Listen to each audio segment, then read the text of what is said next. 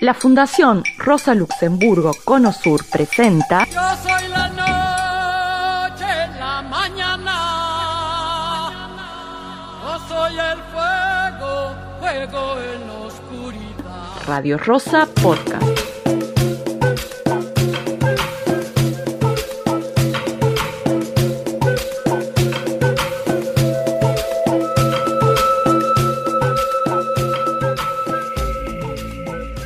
Necesitamos leer a América Latina desde Rosa Luxemburgo, pero también leer a Rosa desde nuestra América, a partir de los desafíos, de los dilemas, los interrogantes que hoy signan a nuestro continente.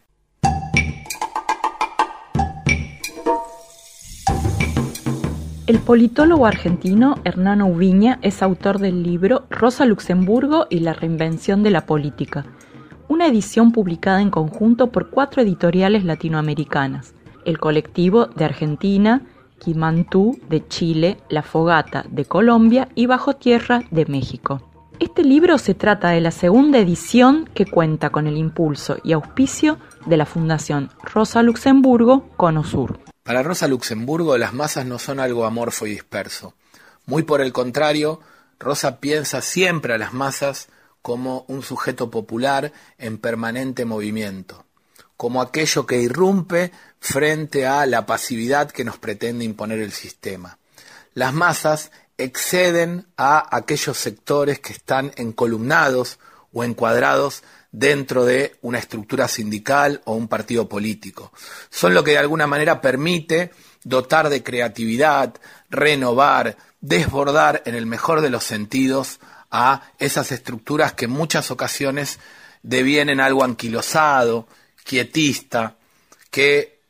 ponderan más el cálculo del realismo político que la osadía y el protagonismo desde abajo.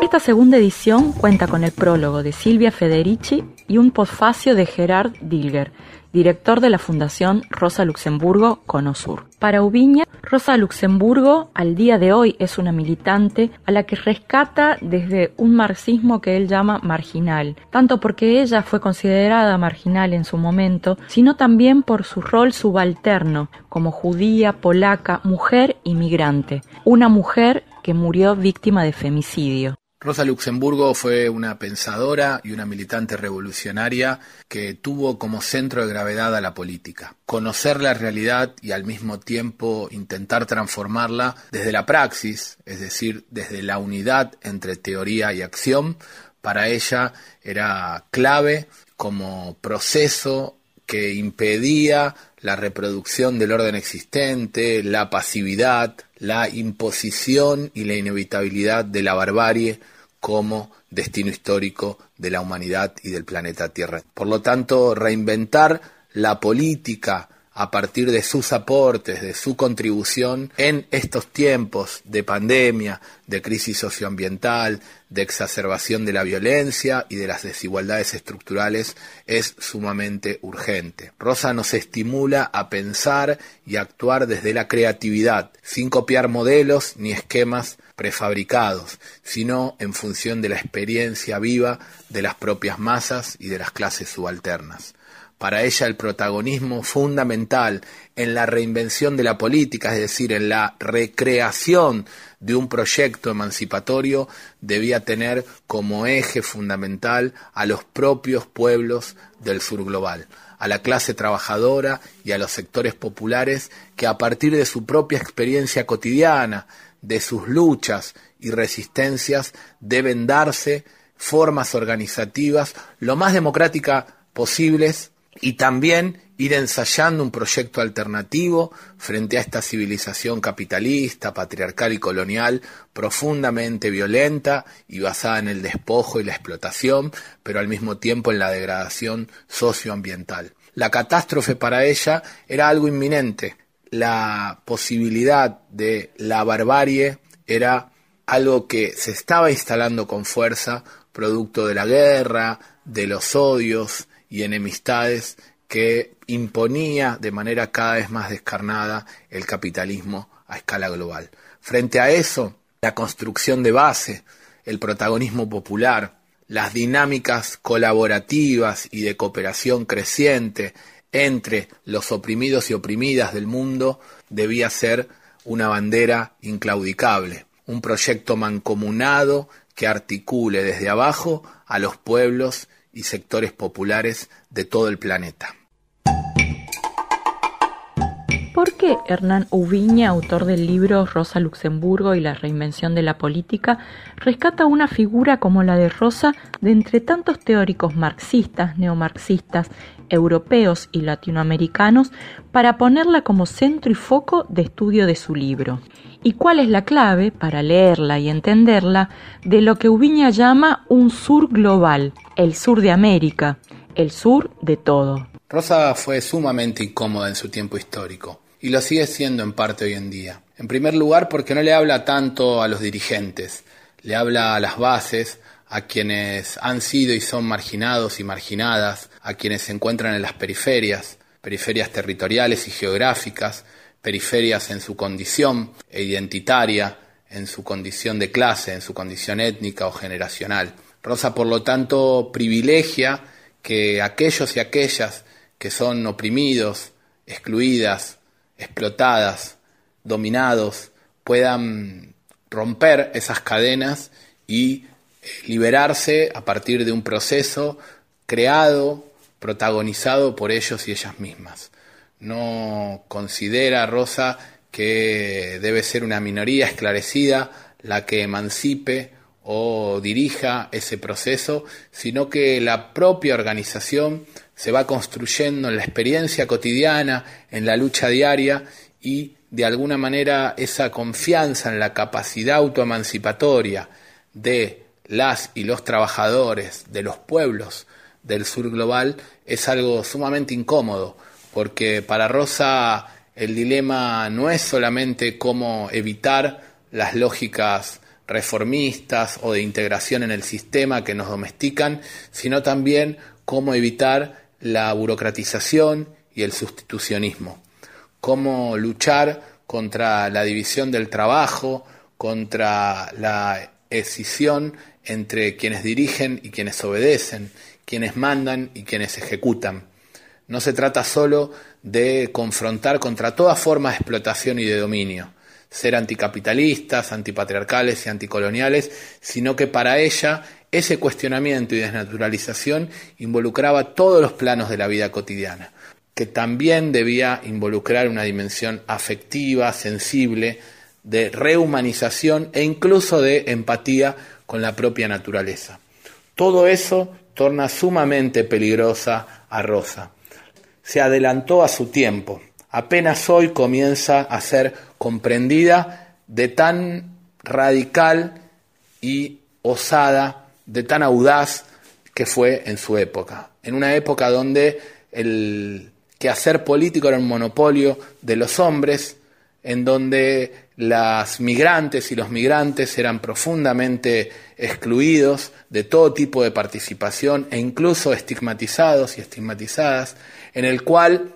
las fronteras, el odio entre pueblos, la enemistad entre naciones era la regla que terminó desencadenando una guerra mundial, frente a la cual se opuso y pagó con varios años de cárcel Rosa y finalmente con su asesinato. Hoy la plurinacionalidad y el internacionalismo, la solidaridad entre los pueblos y el hermanamiento de las luchas y resistencias, el desactivar dicotomías que han desencontrado en términos históricos a las izquierdas y al campo popular, es algo que tiene suma actualidad y que Rosa ponderó a lo largo de toda su vida. Para ella debía articularse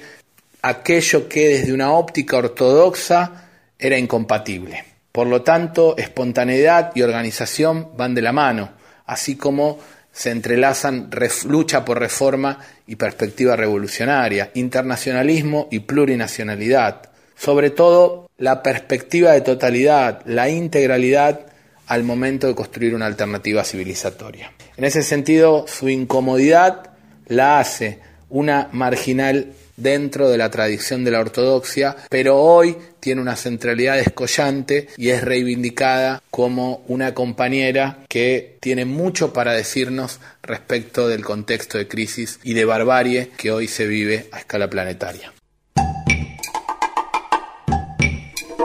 En Radio Rosa Podcast estamos escuchando al politólogo argentino Hernán Ubiña sobre la reedición de su libro Rosa Luxemburgo y la reinvención de la política. Desde su obra, Ubiña invita a leer a Rosa Luxemburgo, gran militante y teórica marxista de principios del siglo XX, desde una nueva y desafiante perspectiva – una perspectiva que se torna aún revolucionaria en este siglo XXI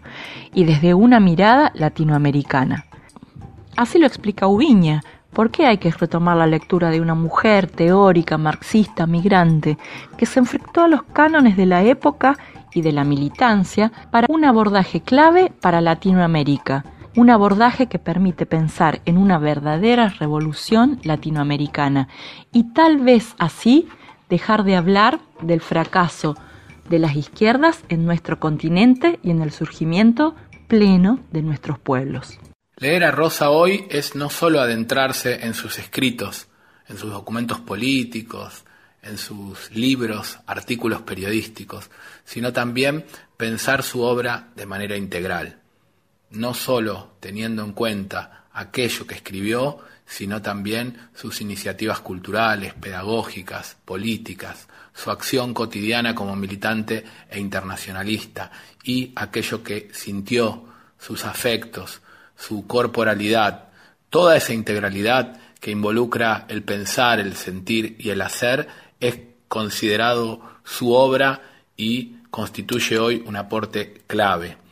Es tan importante reivindicar y releer sus libros políticos como aquellas cartas, sus reflexiones, borradores e incluso materiales que dan cuenta del vínculo con la naturaleza, de su sensibilidad afectiva, su sororidad o amistad con sus compañeras y amigas, la posibilidad de aprender y respetar a la propia naturaleza como una maestra y poderosa educadora, todo eso está entreverado en la obra de Rosa, su diálogo y aprendizaje de los pueblos del sur global, de las comunidades,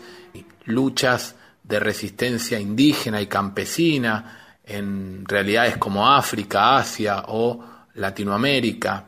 En ese plano, Rosa fue durante toda su vida una gran educadora, una formadora, y creo que formarnos hoy con alguien que tuvo a lo educativo, a lo pedagógico como eje fundamental de su vida cotidiana es algo urgente y necesario. Necesitamos contar con herramientas para poder comprender de manera más compleja esta coyuntura tan difícil de asir y por lo tanto quienes aún no hayan tenido la oportunidad de leerla pueden acercarse a ella desde esas múltiples perspectivas desde esas mirillas para asomarse a lo que fue su obra como militante, como pensadora y revolucionaria, porque no escribió acerca de un tiempo pasado, sino en torno a una realidad que aún hoy nos asfixia, nos oprime, nos explota y nos degrada. En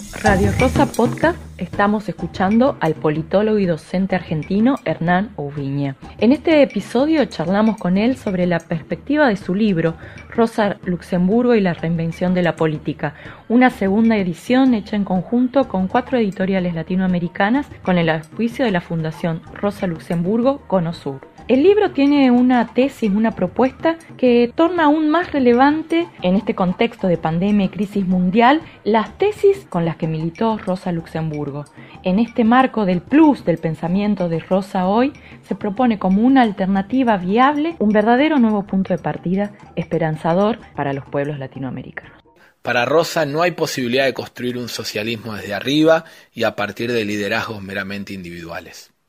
un balance autocrítico de los procesos recientes en el cono sur es el hiperliderazgo individual y la escasa voluntad de construcción de sujetos de tipo colectivos. Y para Rosa, socialismo y autoritarismo son contrapuestos. El socialismo requiere del protagonismo popular, requiere reformular el vínculo entre medios y fines, de manera tal que esa democracia socialista a la que se aspire pueda prefigurarse y ensayarse cotidianamente a partir de